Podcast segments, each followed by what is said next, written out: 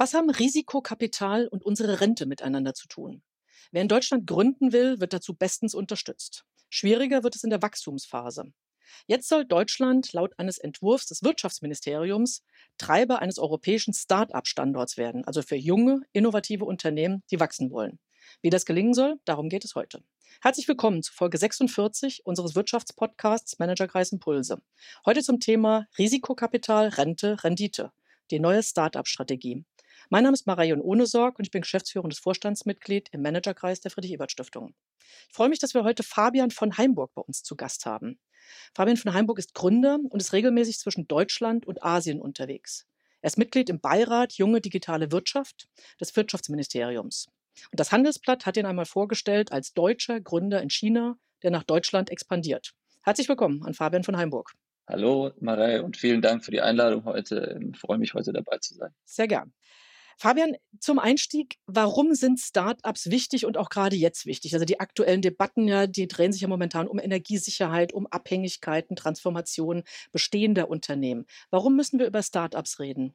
Ja, das sind natürlich auch alles wichtige Debatten, aber das Thema Startups fällt momentan wirklich ein bisschen, bisschen unter dem Radar durch wegen der aktuellen Lage. Also Startups sind die Zukunft. Wenn man sich überlegt, wo kommen in der Zukunft unser Wohlstand her? Was sind die neuen Unternehmen, die, die unsere Rente sichern, wie du auch schon am Anfang gesagt hast? Wo kommt das Geld her? Wo kommen die, die Innovationen her? Und da sind eben Startups der Haupttreiber dafür.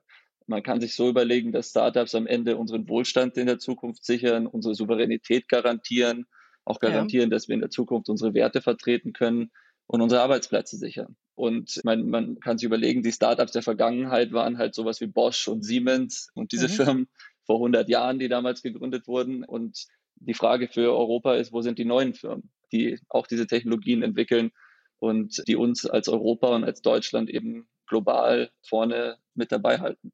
Ja, vielleicht kannst du dazu direkt mal ein Beispiel bringen. Dieses, also wo sind die Neuen? Ja? Also um etwas Werbung auch für Startups zu machen, auch fürs Gründen am Anfang.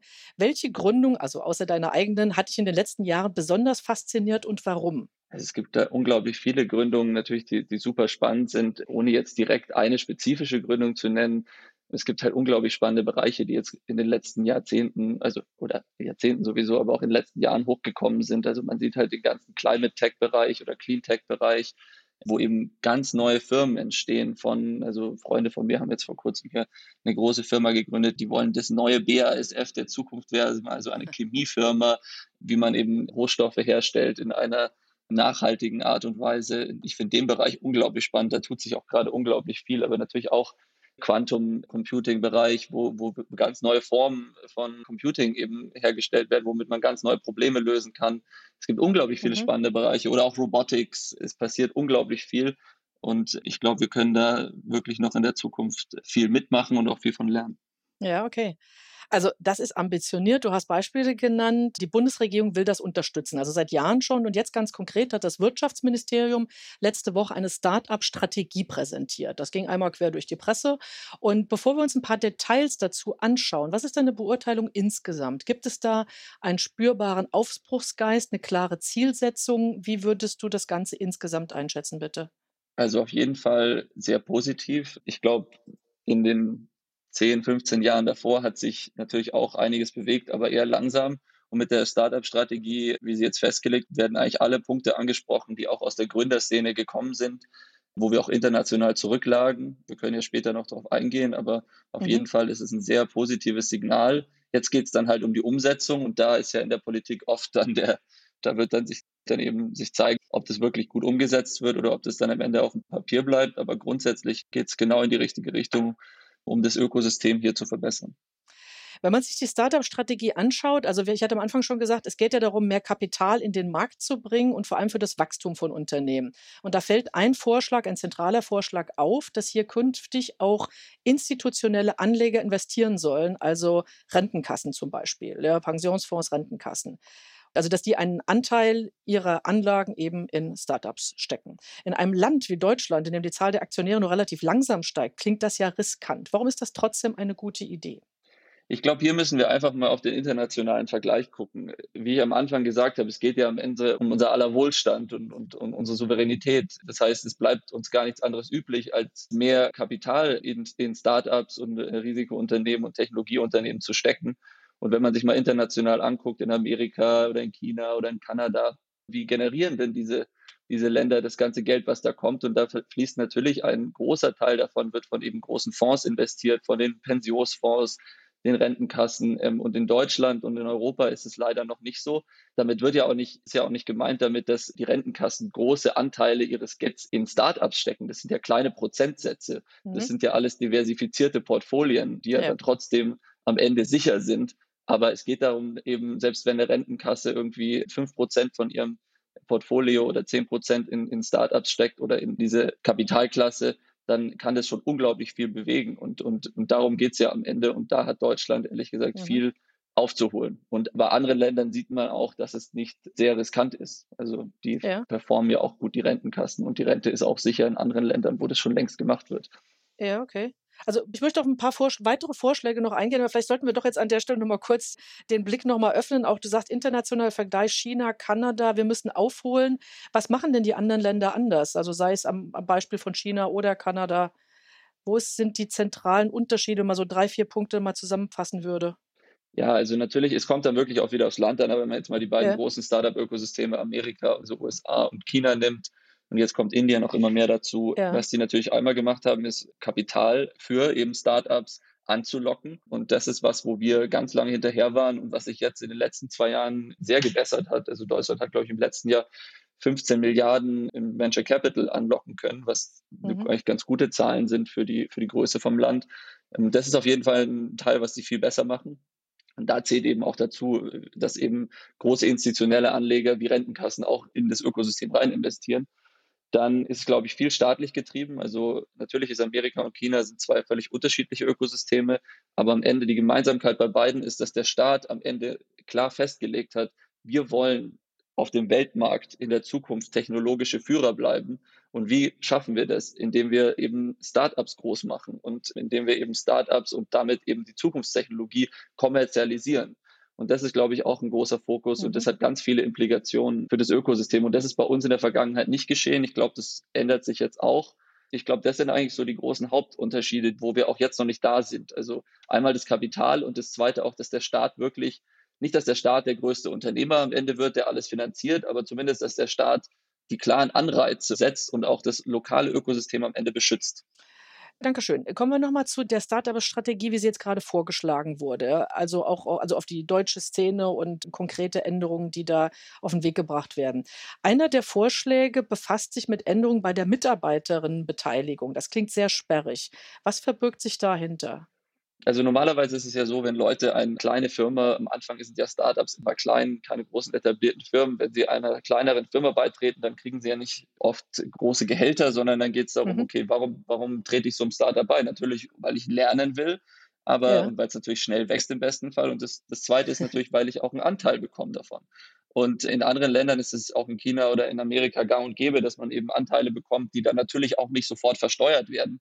Weil so ein Startup ist ja, sagen wir, das ist 10 Millionen wert. Aber das heißt ja nicht, dass, dass man diese Anteile sofort für diesen Betrag verkaufen kann und dann dementsprechend auch besteuern kann. Das heißt, im deutschen Steuerrecht gibt es, ohne jetzt da zu sehr ins Detail zu gehen, gibt es eben Probleme mit der Besteuerung von Mitarbeiterbeteiligung, ähm, dass die zu früh besteuert werden.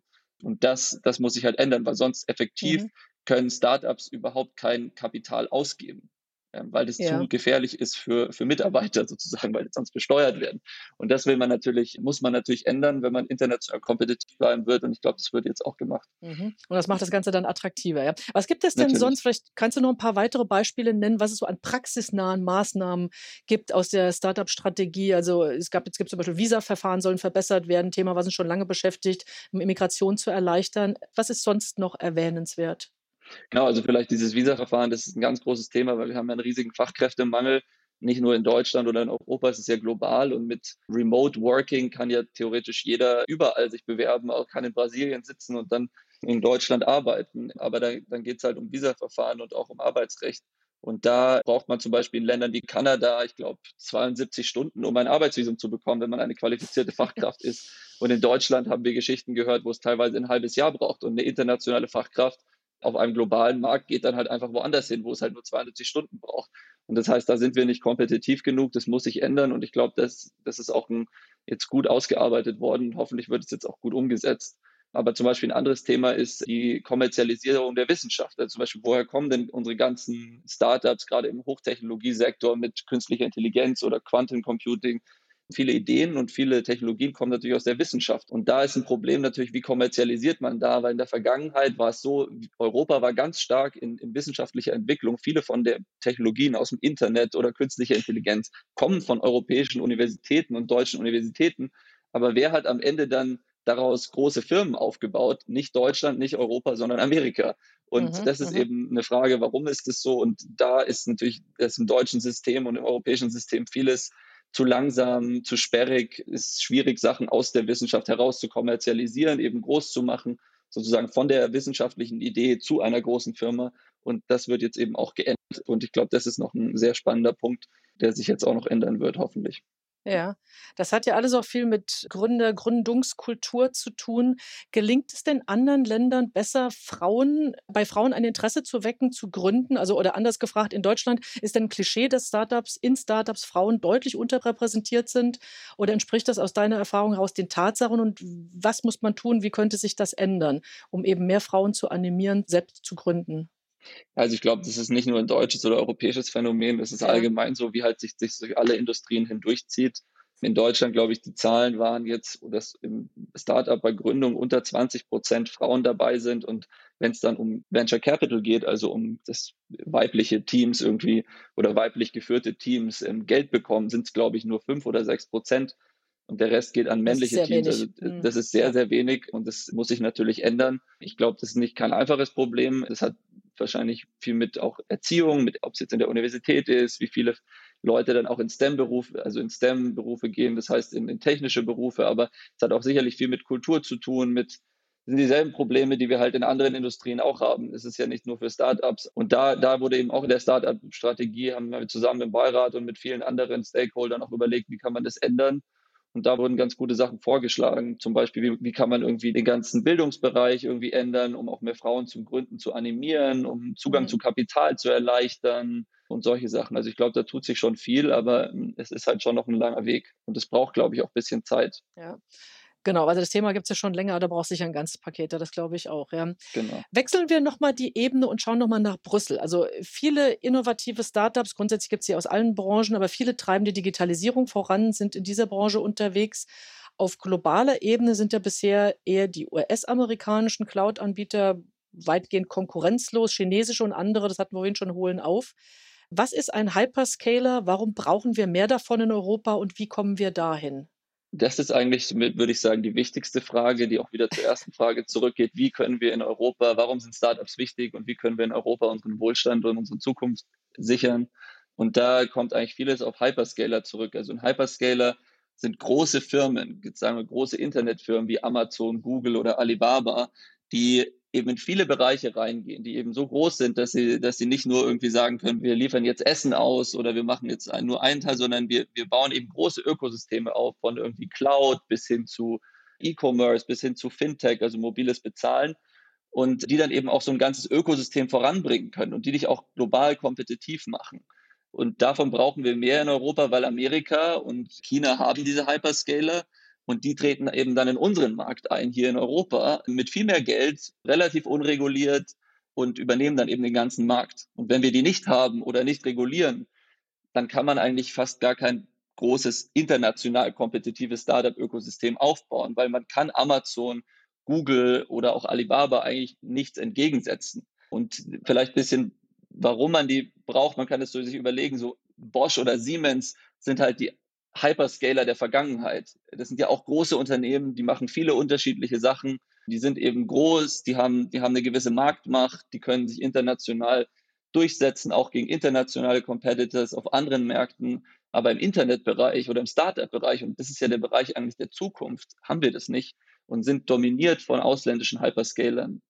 Und meiner Meinung nach ist es ein sehr großes Problem und ist auch noch ein bisschen ungelöst momentan. Also wir müssen da uns wirklich Gedanken machen, wie kriegen wir in Europa Hyperscaler hin und wie schaffen wir das am Ende und auch so unsere internationale Wettbewerbsfähigkeit zu sichern. Und ohne die wird es meiner Meinung nach eben nicht möglich sein. Ja, okay, ja, vielen Dank.